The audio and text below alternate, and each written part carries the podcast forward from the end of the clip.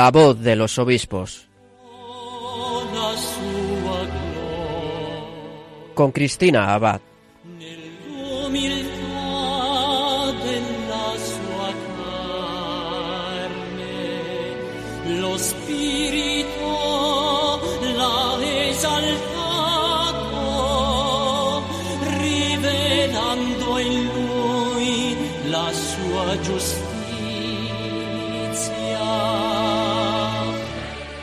Bienvenidos a la voz de los obispos, queridos oyentes de Radio María. Muy buenas noches a todos en esta solemnidad tan especial de Cristo, Rey del Universo. Espero que estén pasando un día muy bendecido y desde nuestro programa yo les invito a seguir celebrando esta fiesta de la mano de nuestros pastores.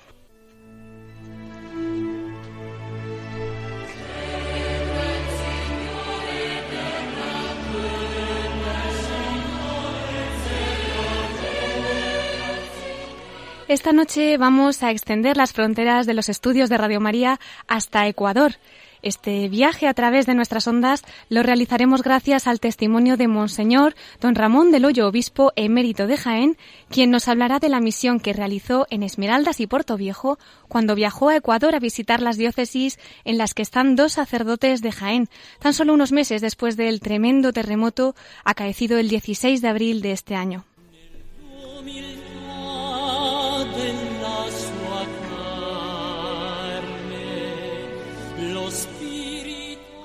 En nuestra sección de Episcoflases seguiremos escuchando mensajes de nuestros obispos. Nos los presentará Miquel Bordas como cada domingo y nos informará de las noticias de nuestros prelados. Y terminaremos nuestro programa como siempre bajo el amparo de la Virgen. Esta noche será Monseñor del Hoyo, obispo emérito de Jaén, quien nos introduzca por medio de sus palabras en el corazón de María. Y ponemos también en su inmaculado corazón nuestro programa. Con ella comenzamos La voz de los obispos.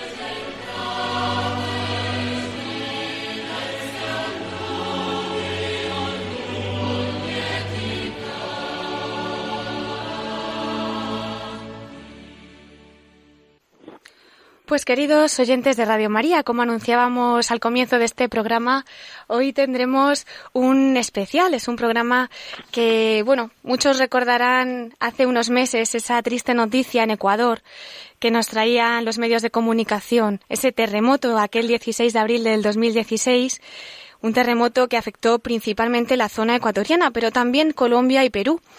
Y bueno, pues viene bien también a la Iglesia que meses después nos sigamos haciendo eco de estas noticias, porque desgraciadamente pues no es algo que se haya acabado ya, sino que esto va a requerir mucho tiempo, probablemente muchos años, y del mismo modo que cuando hay una gran alegría en ese cuerpo único que somos en la Iglesia, pues nos hacemos eco y, y, todos la compartimos. También cuando nuestros hermanos sufren, cuando la Iglesia sufre, también queremos estar ahí. Y cómo no, en nuestro programa La voz de los obispos, pues también de la mano de nuestros pastores. Concretamente, allí en Ecuador, pues es un lugar muy querido para la diócesis de Jaén, porque allí tienen todavía algunos de sus sacerdotes. Desde hacía años, pues también el seminario de allí ha estado muy vinculado a esta diócesis de Jaén. Y tenemos que decir que muy poquito tiempo después de que sucediera el terremoto, en cuanto pudo, el obispo emérito de allí, Monseñor Ramón del Hoyo López, acudió con el delegado de misiones para compartir de la mano de estos sacerdotes, pues estos días especialmente dolorosos, pero también llevarles ese mensaje de esperanza. Y esta noche, pues vamos a tener el honor de tenerle con nosotros a don Ramón del Hoyo López, obispo emérito de Jaén. Eh, muchos ya conocerán pues como lo que sucedió aquel 16 de abril, ¿no?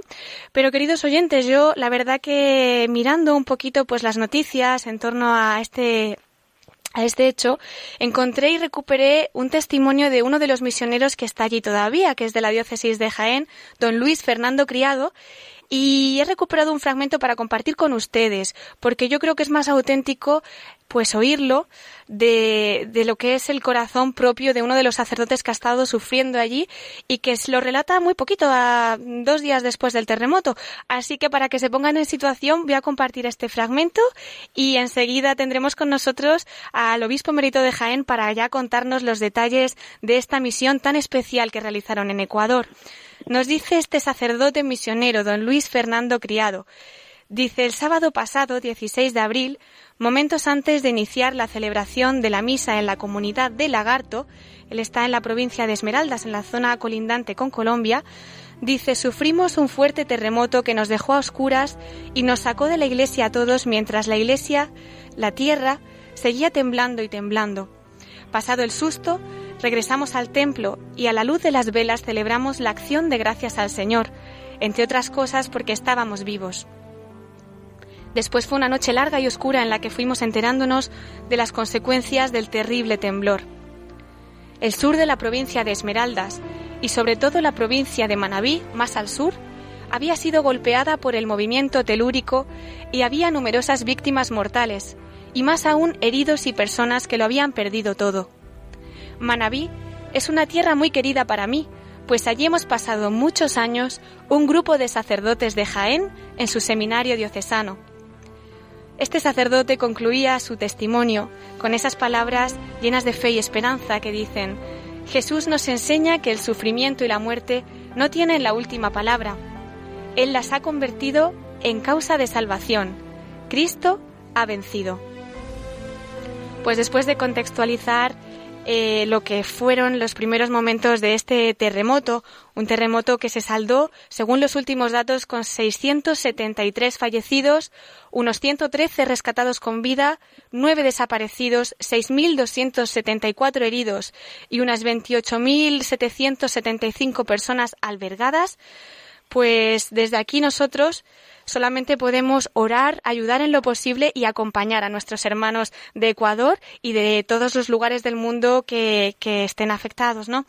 Bueno, pues como anunciaba, sí que esta noche podemos compartir este testimonio y ver cómo este corazón de pastor de Monseñor del Hoyo, obispo mérito de Jaén, ha estado acompañando durante unos días esas misiones allí en Ecuador. Así que le damos la bienvenida a nuestro programa. Muy buenas noches, don Ramón. Buenas noches para todos. Muchísimas gracias por acompañarnos esta noche, por estar con nosotros, que sabemos que tiene mucho que contarnos, ¿verdad? Que aunque han pasado unos meses, todavía es importante que nos hagamos eco de lo que está ocurriendo allí en Ecuador. Pues sí, ahí está dentro, en el corazón, todo lo que pude ver, tanto sufrimiento y tanta esperanza al mismo tiempo. Y por tanto, si lo compartí de una forma tan directa, pues hombre, el comunicarlo a los demás para mí es un motivo de agradecimiento a ustedes, más que de ustedes a mí. pues muchísimas gracias, don Ramón. Si le parece brevemente, para que nuestros oyentes le conozcan un poquito mejor, voy a hacer una pequeña presentación. Ya sabemos que su ministerio da para mucho más, pero por lo menos para acercar su figura también a quienes nos estén escuchando y ya enseguida le damos voz para que nos cuente usted. ¿De acuerdo? Gracias. A usted, don Ramón. A ver, si me equivoco en algo me corrige, ¿vale? A ver, nace en Arlanzón, Burgos, cursó estudios en los seminarios menor y mayor de Burgos, obtuvo la licenciatura en Derecho Canónico en la Universidad Pontificia de Salamanca y el doctorado en la Pontificia Universidad Angelicum. Fue ordenado sacerdote para la Archidiócesis de Burgos el 5 de septiembre de 1965. Su ministerio sacerdotal lo desarrolla en la diócesis burgalesa y, entre otros cargos, eh, llegó a ser vicario judicial del Tribunal Eclesiástico Metropolitano, también fue vicario general y canónigo y presidente del capítulo catedral metropolitano. Estos cargos además los compaginó hasta su nombramiento episcopal con la docencia en la Facultad de Teología del Norte de España, sede en Burgos, como profesor de Derecho Canónico el 26 de junio de 1996 fue nombrado obispo de Cuenca y recibió la ordenación episcopal el 15 de septiembre del mismo año. El 19 de mayo de 2005 se hacía público su nombramiento como obispo de Jaén, diócesis de la que tomó posesión el 2 de julio del 2005. El Papa Francisco acepta su renuncia al gobierno pastoral de esta diócesis el 9 de abril del 2016 y le nombra administrador apostólico hasta la toma de posesión de su sucesor en la Conferencia Episcopal Española, es miembro desde 1996 de la Comisión Episcopal de Misiones y Cooperación entre las Iglesias, de la que fue presidente de 2005 a 2011, y del Consejo de Economía desde 2012. Fue miembro de la Junta Episcopal de Asuntos, de Jurídicos de 1996 a 2005 y de la Junta San Juan de Ávila, doctor de la Iglesia, que se creó con el encargo de preparar la declaración y la promoción de la figura del nuevo doctor. Así que bueno, pues también como miembro de la Comisión Episcopal de Misiones, yo creo que es muy bonito que también con esa experiencia que ha tenido allí en Ecuador nos la pueda trasladar, ¿no? Que haya compartido, como nos decía, ese sufrimiento, pero también la esperanza y la fe del pueblo ecuatoriano, don Ramón. Pues sí, miren, eh, yo me jubilé efectivamente el día 28 del pasado mayo. Ya los prácticamente a los 76 años el Santo Padre me aceptó la jubilación propia de la edad.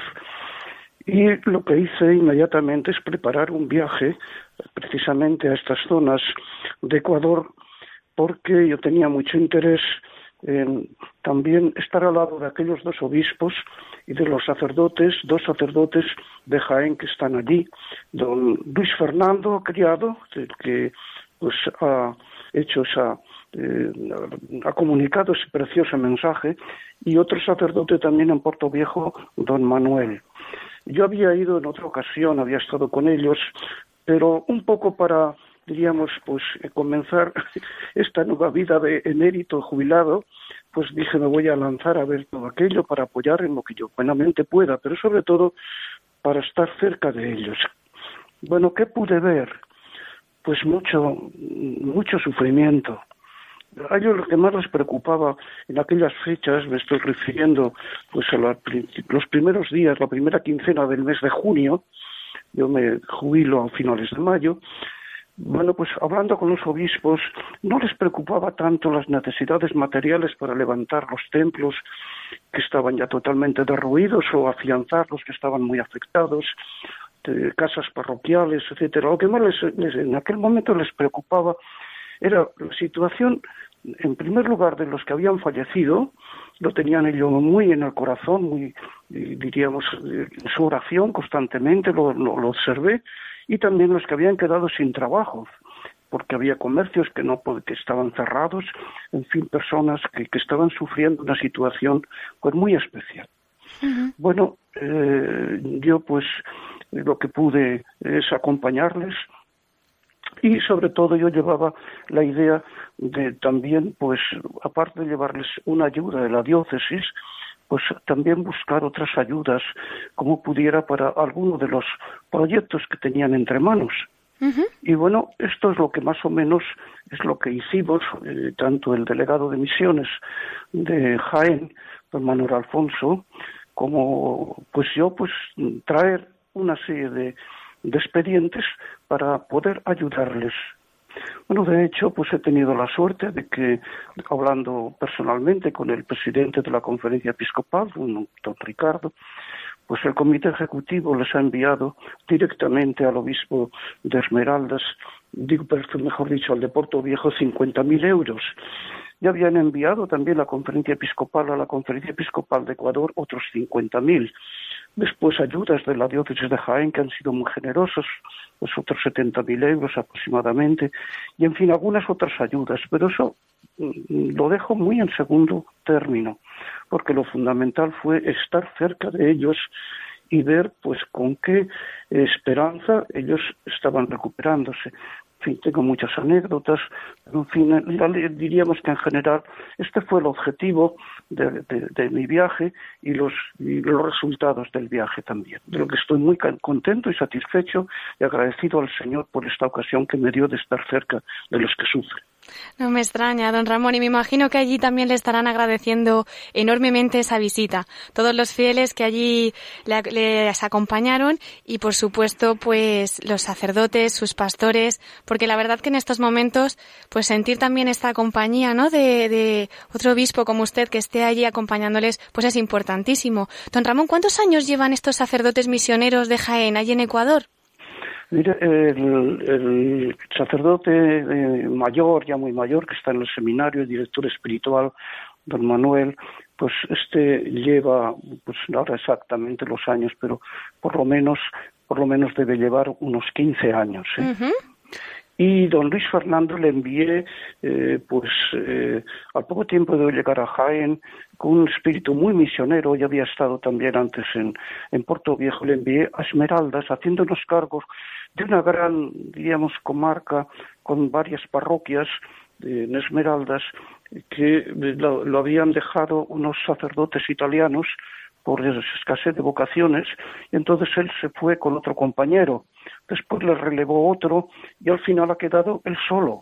Él solo. Está, está él solo en Esmeraldas. Yo allí me quedé en su casa, pues ahora cuatro días, y está viviendo con una gran austeridad, pero con una gran esperanza.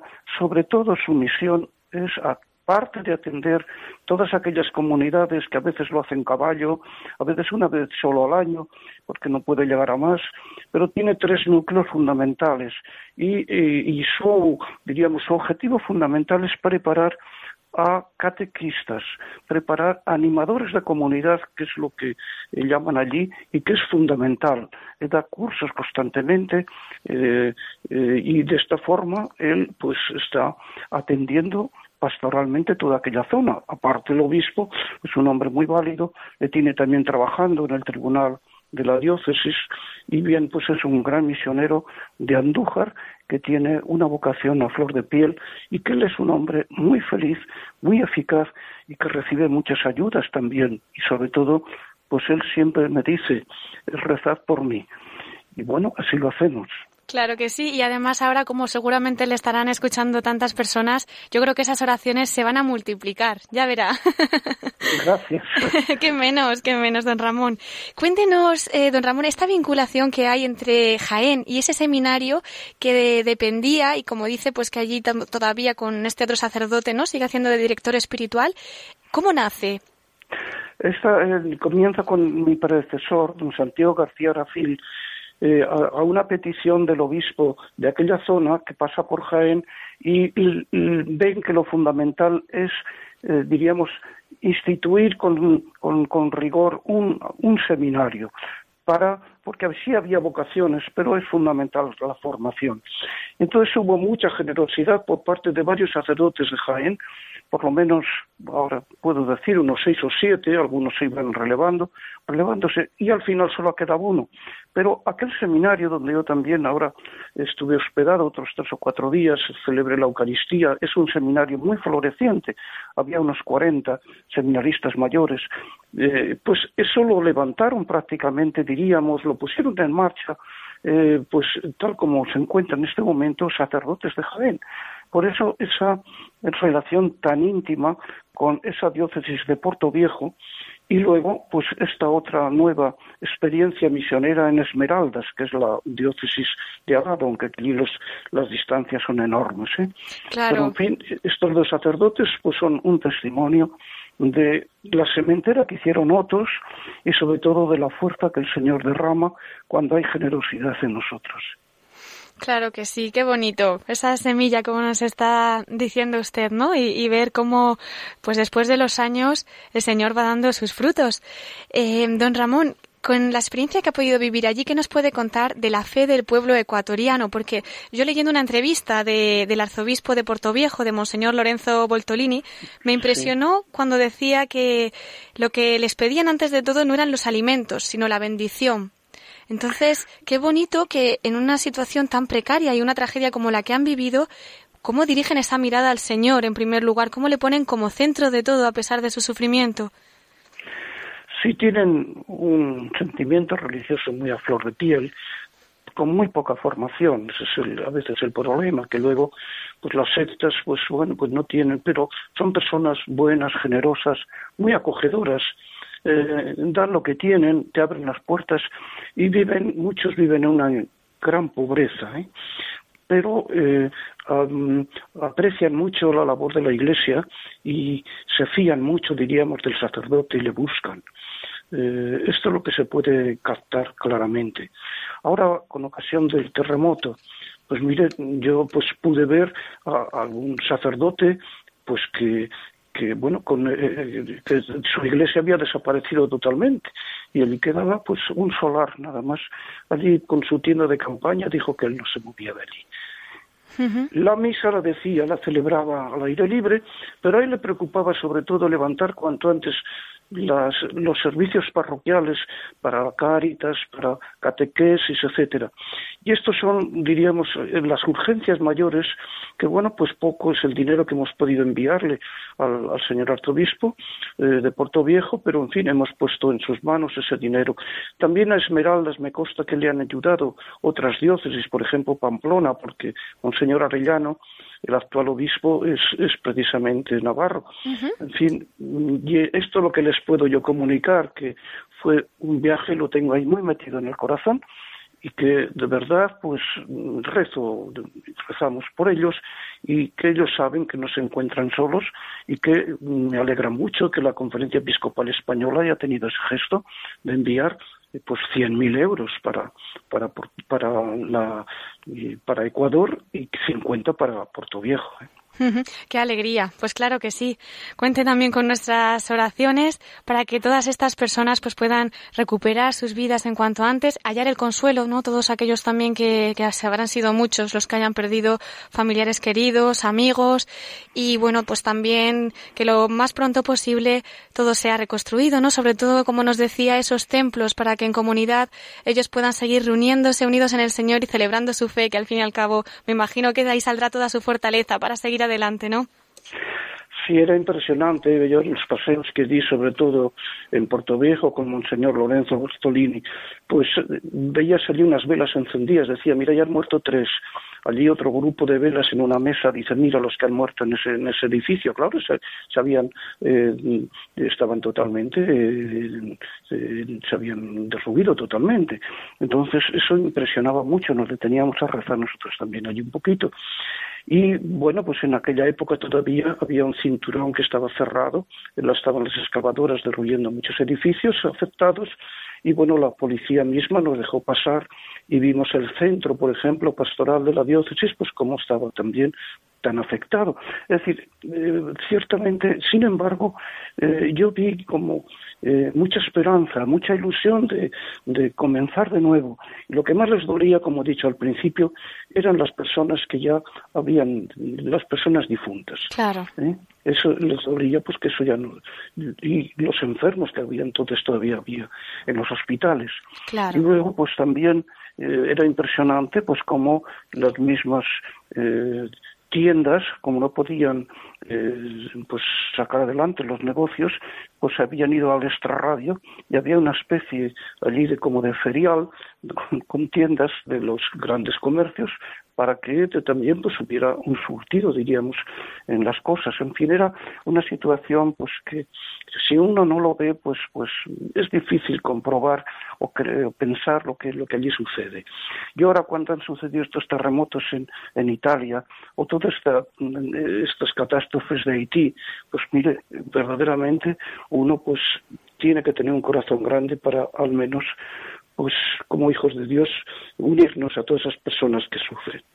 Claro que sí, don Ramón, por supuesto. Y además, mire, como estamos ahora en el mes de los difuntos, pues que todas estas oraciones de quienes nos estén escuchando también se eleven hacia todas estas víctimas, ¿no? De, como bien dice, no solamente allí de Ecuador, hace poquito Italia, pues hace tiempo Haití también. Y bueno, pues vamos a aprovechar para orar, para orar por todos estos difuntos y para que les llegue la paz y el consuelo a sus familiares y amigos. Pues don Ramón, qué rápido se pasa el tiempo. Ya parece que no, pero tenemos que ir terminando. Em, nos ha dado este mensaje eh, tan bello, ¿no? Porque aunque sea desde la cruz, pues siempre cuando se mira desde la fe adquiere esa dimensión desde el corazón de Cristo tan bonita para nuestros oyentes. Y mm, nos gustaría, aunque sea en un minutito, que también nos dejara pues alguna perlita que haya podido vivir desde ese paso que ha tenido anteriormente por la diócesis de Cuenca y bueno, también cuando estuvo de obispo en Jaén. Pues mire, eh, yo lo que puedo confesar, lo he dicho siempre, es que la mano del Señor va por delante de nosotros y que a veces pues nos ponemos excesivamente nerviosos en la vida cuando Dios lo tiene todavía muy calculado. Mm, Porque es uno, verdad. claro, ahora con los años uno se da cuenta, pues ¿por qué tuve que ir yo a estudiar esto si yo no quería? pues porque el Señor quería prepararte para esto y esto. ¿Y por qué ese espíritu misionero? Pues por esto y esto y esto. Es decir, se van sembrando esas semillas antes. Todo eso es obra de la providencia del Señor. A mí me ha ayudado mucho también el amor muy filial a la Santísima Virgen que yo heredé de mi madre y de mi padre también, que se llamaba Mariano y era muy devoto de la Virgen. Y yo desde niño pues tengo muy metido ahí por la imagen de aquella Virgen del Rosario de mi pueblo, una imagen preciosa, que luego, pues eso se va desarrollando en la vida pues siendo obispo también en los grandes santuarios marianos, tanto de la diócesis de Cuenca como de Jaén. Y bueno, pues todo esto yo creo que eh, debo, eh, todo es gracia del Señor en definitiva. Si algo somos, es bueno, pues lo que Dios nos regala. Y esto tenemos que ser muy conscientes para hasta el final de la vida ser muy agradecidos con el Señor porque Él nunca, nunca se queda atrás en generosidad. Nunca. De modo que yo pues soy muy feliz, muy feliz pues haciendo lo que creo que debo hacer cada día. Eh, el momento en, ahora mismo es distinto de hace un año, muy distinto, pero me queda mucho tiempo para rezar, para pasear, para leer, y para pensar. Entonces, esto también es para agradecérselo al Señor después de años de actividad. Y continuaré en la delegación de misiones hasta el final, mientras pueda, ¿eh? porque es muy importante la tarea de la evangelización para todos. Desde luego que sí. Pues, don Ramón, nosotros nos unimos en esa acción de gracias. Desde luego, vamos con muchísimo cariño y pidiendo por su ministerio. Eh, ya para terminar, ¿nos dejaría un mensajito para todo el equipo de Radio María y los oyentes que ahora mismo le puedan estar escuchando? Hace mucho bien Radio María. ¿eh? Me consta, no lo digo solo a nivel personal, sino por los comentarios de otras personas. Quiero animarles a continuar pues con esa generosidad, que sé que todo es generosidad, eh, pues porque es una forma muy eficaz de evangelización y de ayuda a muchos cristianos, más quizá de los que piensen. Por tanto, ánimo y que el Señor les bendiga con toda su generosidad.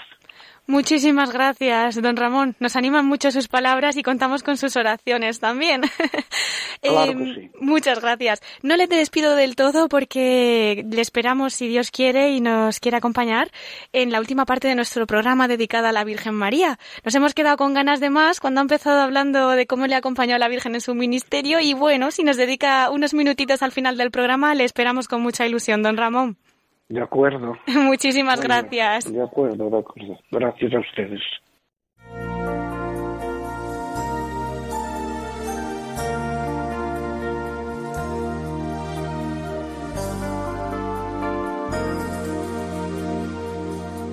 Hay días en los que la vida se llena de porqués. La esperanza se preocupa por quererlos resolver. Desconfías de la gente, del amor y piensas que no es posible que se sufra más que tú. Y esos días tú te rindes al mundo en torno a ti para no sentir del valor que no se ve. Y te sientes tan perdida que ya no puedes más. Sin la fuerza que te da la vida busca una salida. Un mañana que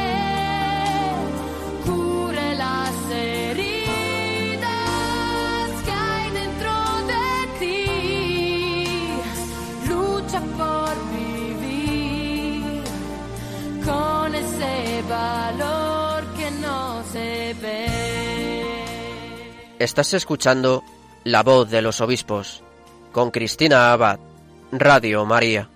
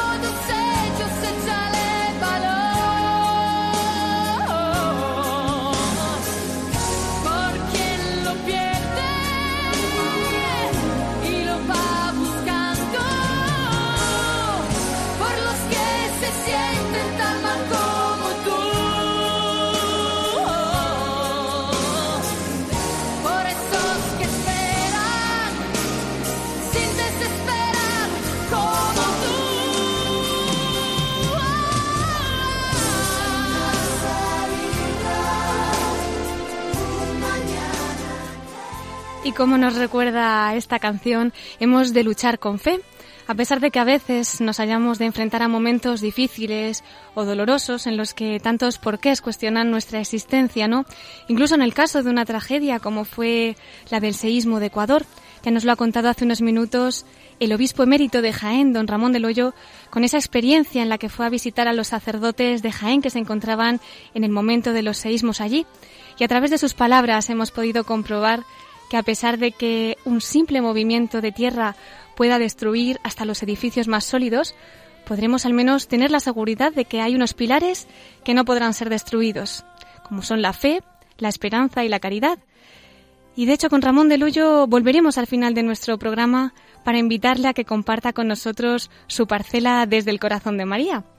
Pero ahora nos preparamos para escuchar más noticias de nuestros pastores y nos las trae nuestro colaborador Miquel Bordás en los Episcoflases.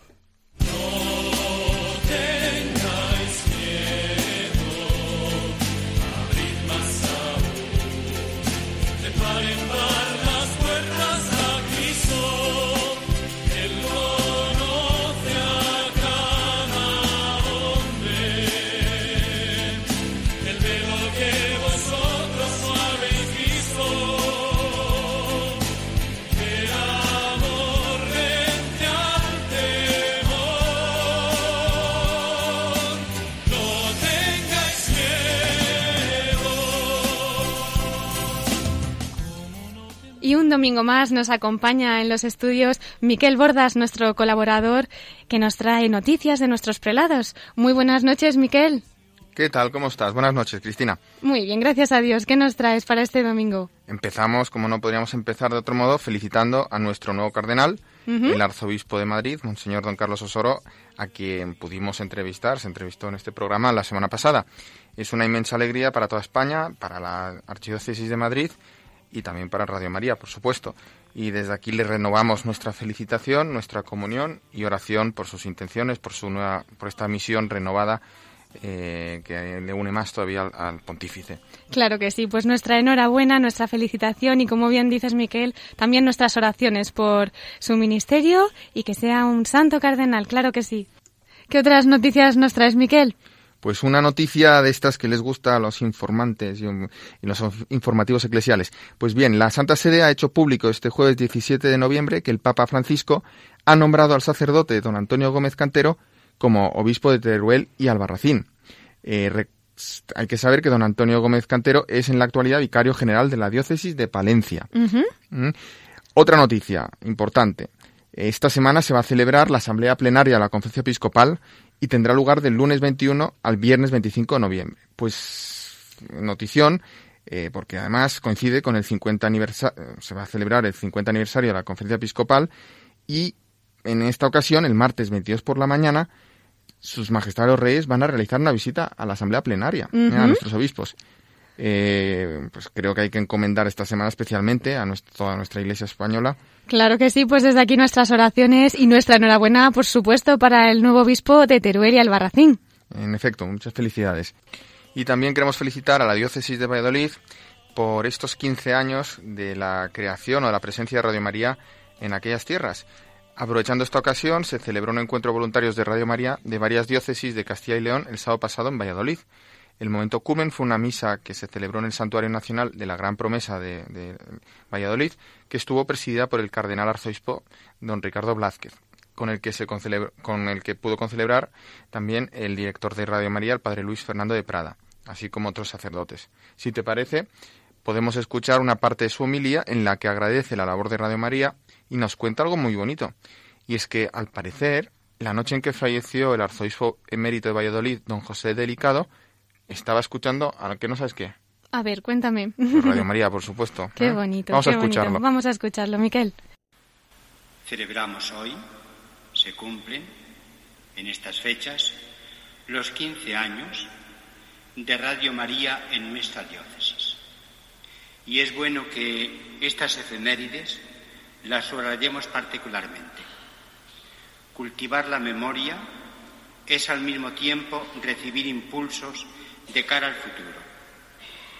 Yo en esta celebración quiero agradecer en nombre de tantos radioyentes, el servicio que venís haciéndolo, queridos hermanos de Radio María, voluntarios, responsables, bienhechores, a tantísimas personas.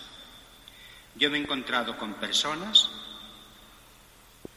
que se acuestan con Radio María y como tantas horas, sobre todo a una determinada edad, seguramente ya las pasamos de blanco en blanco, estas horas también son oportunas para escuchar Radio María. Así también nuestro querido don José Delicado también se encontró la radio por la mañana, cuando él murió, también con Radio María. Bendito sea Dios. En nombre de tantos ancianos y ancianas, y no solo ellos y ellas, yo quiero agradeceros el servicio precioso. Un servicio de información, un servicio también, y esto lo subrayáis mucho, de formación, también transmisión de celebraciones, posibilidad de conectar para rezar juntos. Es un servicio precioso el que venís prestando a tantas personas. Yo agradezco a los responsables, los que tienen la gestión, la radio, y también a tantos voluntarios que de una manera generosa ofrecéis vuestro tiempo y vuestra colaboración. Preciosas palabras las del cardenal don Ricardo Brázquez, arzobispo de Valladolid, y desde aquí nuestro agradecimiento y nuestra felicitación también para su diócesis, ¿verdad, Miquel? Y para todos los voluntarios de Radio María en estas tierras vallisoletanas. Pues sí, una gran alegría, desde luego que sí. ¿Qué más frases nos traes para el programa? Pues Cristina, como decías al comenzar el programa, hoy celebramos la solemnidad de Cristo Rey.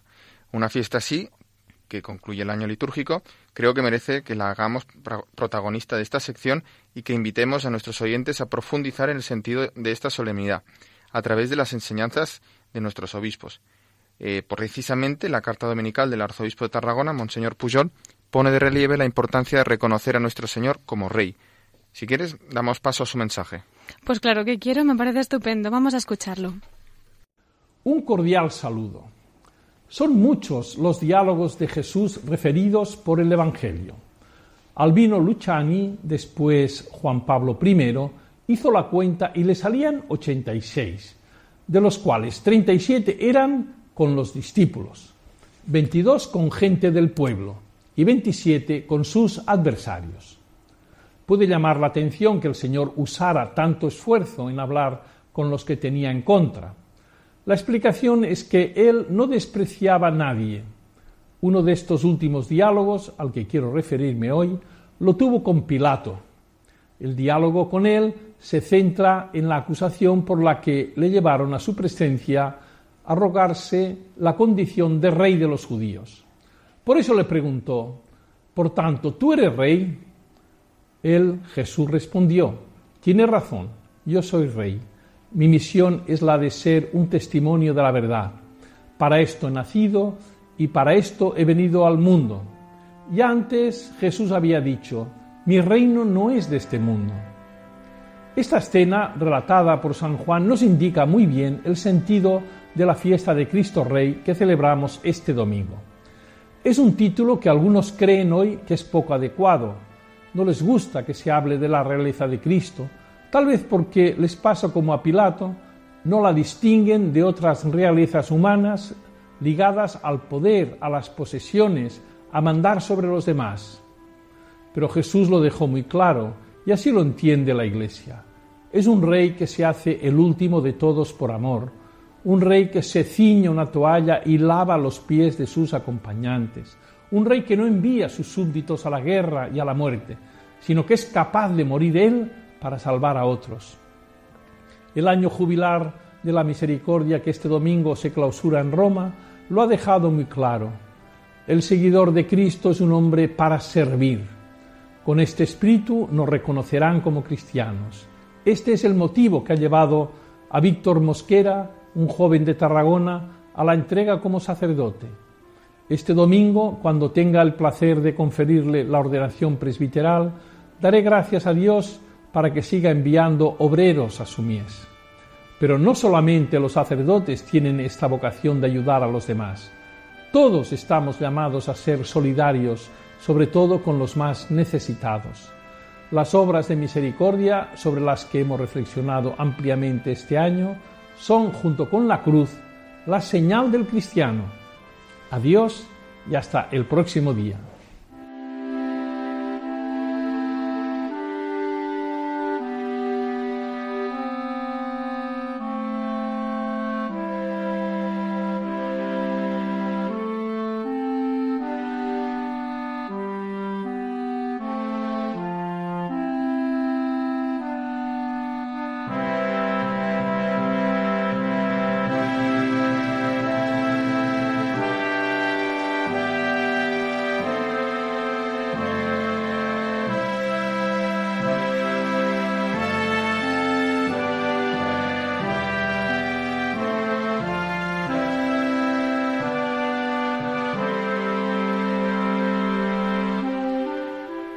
Precioso mensaje en esta solemnidad de Cristo Rey, el que nos ha traído Monseñor Puyol. Como decía, las obras de misericordia son junto con la cruz la señal del cristiano.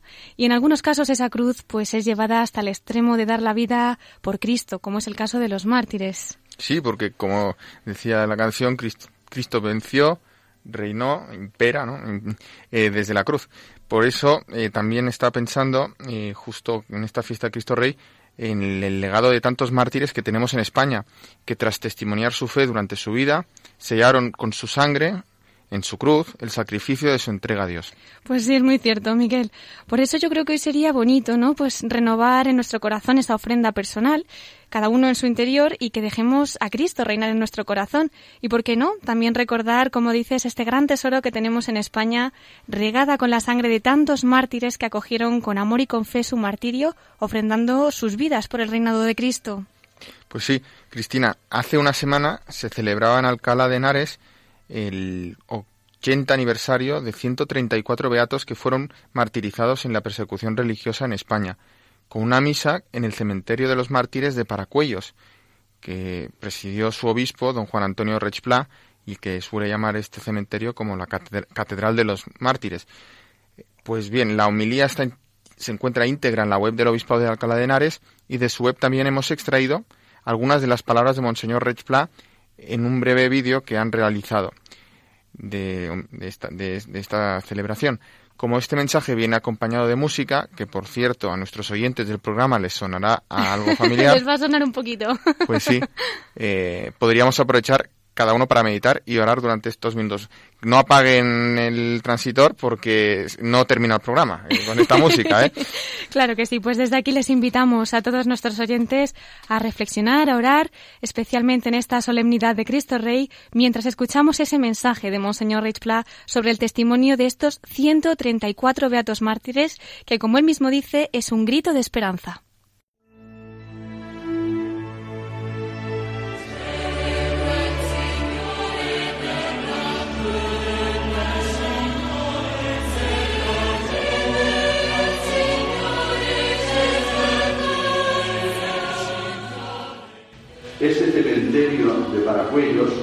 La Catedral de los Mártires, es para todos nosotros como un grito de esperanza.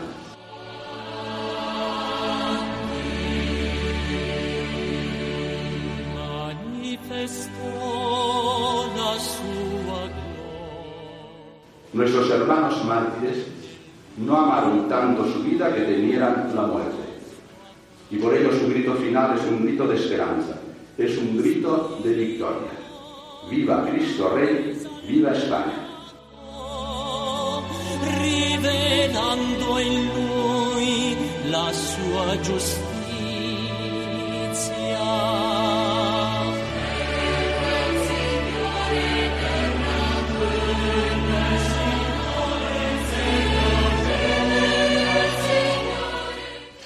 El cementerio de Paracuellos, la Catedral de los Mártires, es también como un caudal inagotable de alegría.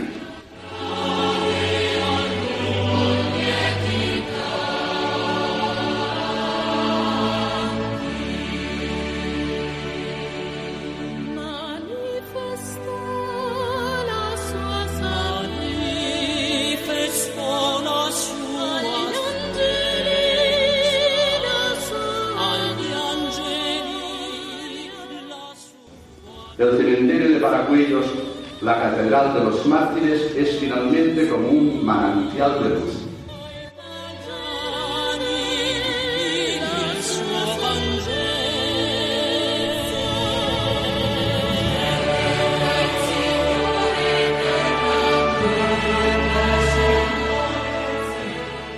porque se acerca el día en que estas siete fosas del cementerio, al grito de nuestro Dios, serán como un vergel reverdecido, como un caudal de alegría estallarán los cuerpos resucitados de nuestros mártires, revestidos de la gloria de Dios.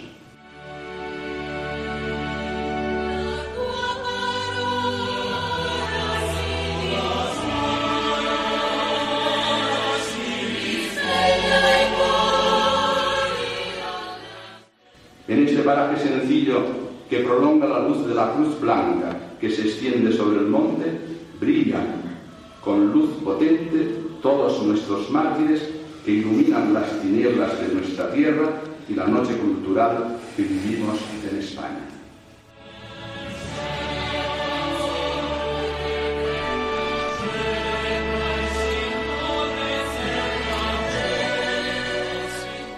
que este lugar santo sea un verdadero lugar de peregrinación, donde podamos aprender el testimonio de los mártires y como ellos servir a nuestro pueblo con sus grandes amores.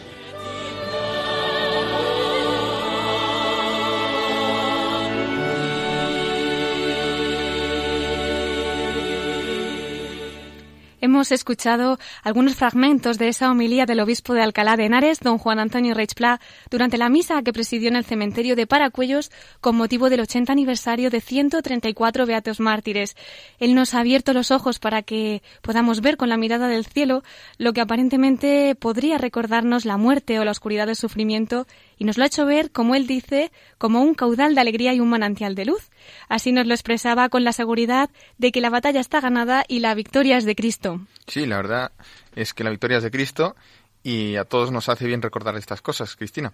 Y por eso, para que podamos seguir batallando en ese combate que libramos hasta que algún día lleguemos al cielo, como estos mártires, te traigo hoy también una perlita que he rescatado para que tengamos otro modelo más de obispo santo español para conocer, para imitar y, por supuesto, para pedirle intercesión.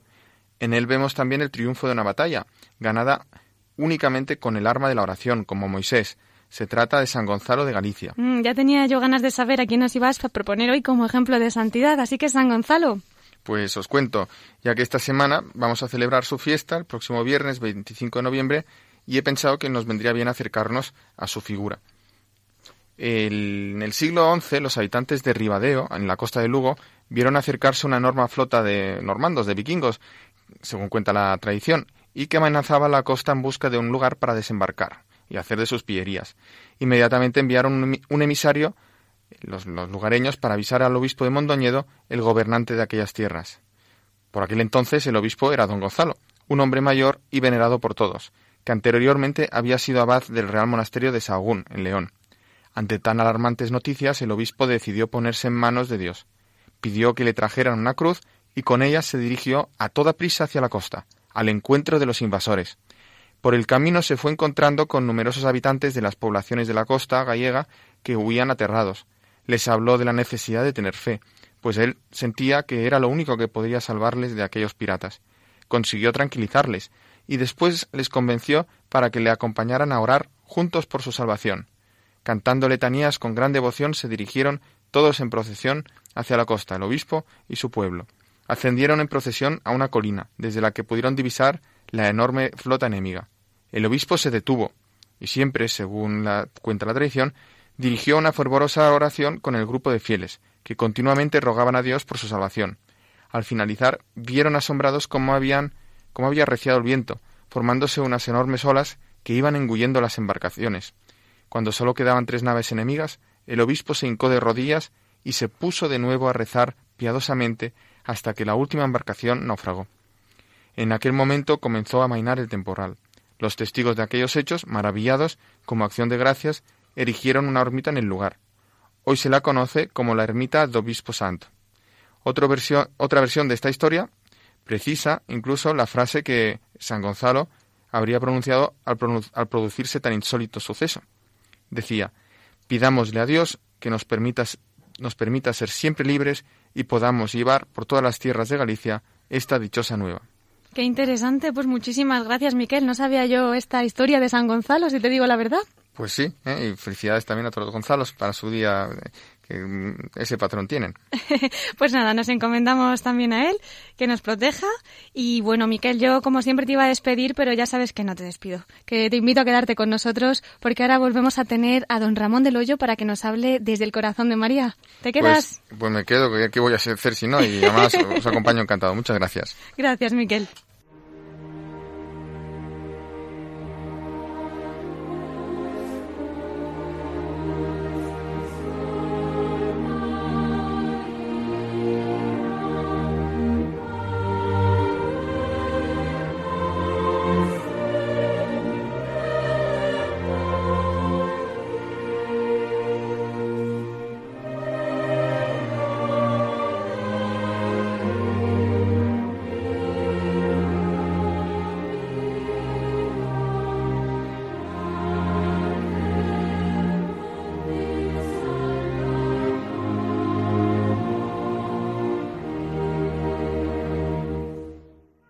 Entramos en nuestra última sección de nuestro programa, dedicada, como siempre, a la Virgen María, la voz de los obispos desde el corazón de María.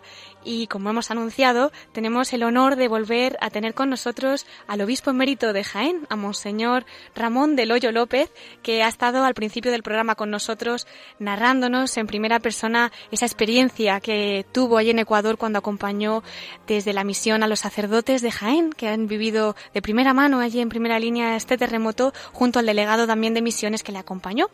Así que volvemos a darle la bienvenida a don Ramón del Hoyo para que termine pues nuestro programa de hoy de la mano de la Virgen. Desde niño recé las tres Ave Marías al acostarme junto a mi madre. Ella me juntaba las manos y esas tres Ave Marías para mí han significado mucho a lo largo de la vida.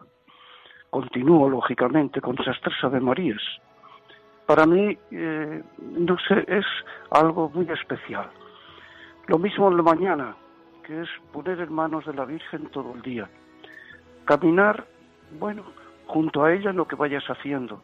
Y ahora cómo disfruto el poder por rezar las cuatro partes del rosario, tengo tiempo paseando. Eso lo hacen muchos sacerdotes, lo sé, y muchas personas. Creo que nuestro amor a la Virgen es algo tan fundamental para el desarrollo de nuestra fe y nuestra cercanía con Dios, que yo les invito a pasar por esa experiencia a todos los que de verdad miren esos ojos misericordiosos de nuestra Madre la Virgen.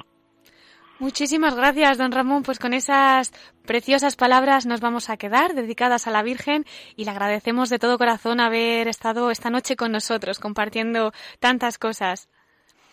Gracias a ustedes, porque también yo he pasado un buen rato alegre con el Señor cerca de ustedes. Gracias. Muchísimas gracias, don Ramón. Gracias.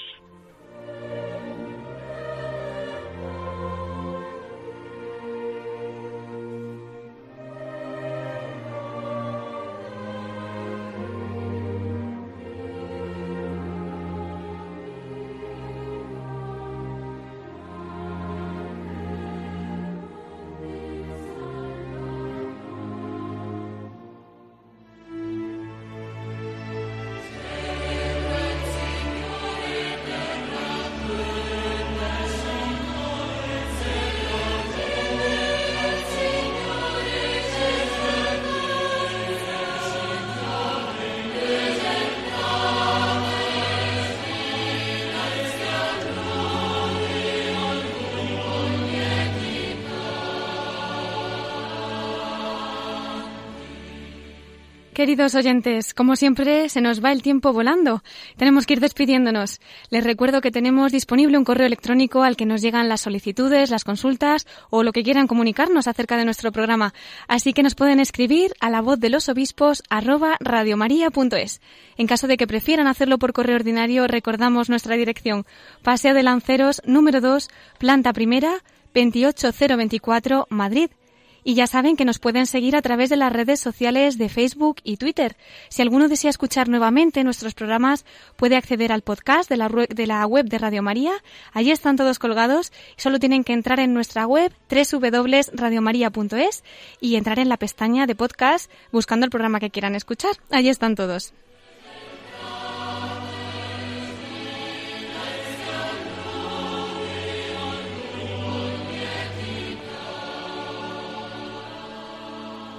Agradecemos especialmente la colaboración del obispo emérito de Jaén, Monseñor del Hoyo, que ha compartido con nosotros la experiencia de su misión en Ecuador tras el terremoto.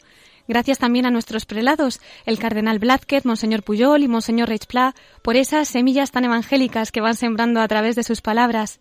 Miguel Bordas, gracias también a ti por esas interesantes noticias que siempre nos traes y, como no, agradezco también la ayuda técnica de Javier Escrina y Germán García.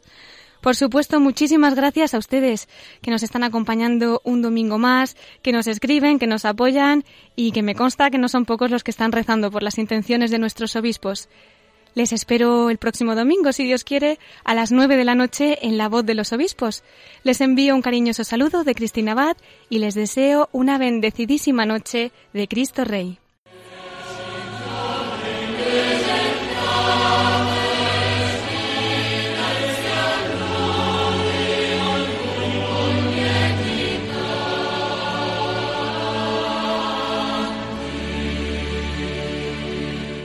Han escuchado la voz de los obispos. Con Cristina Abad.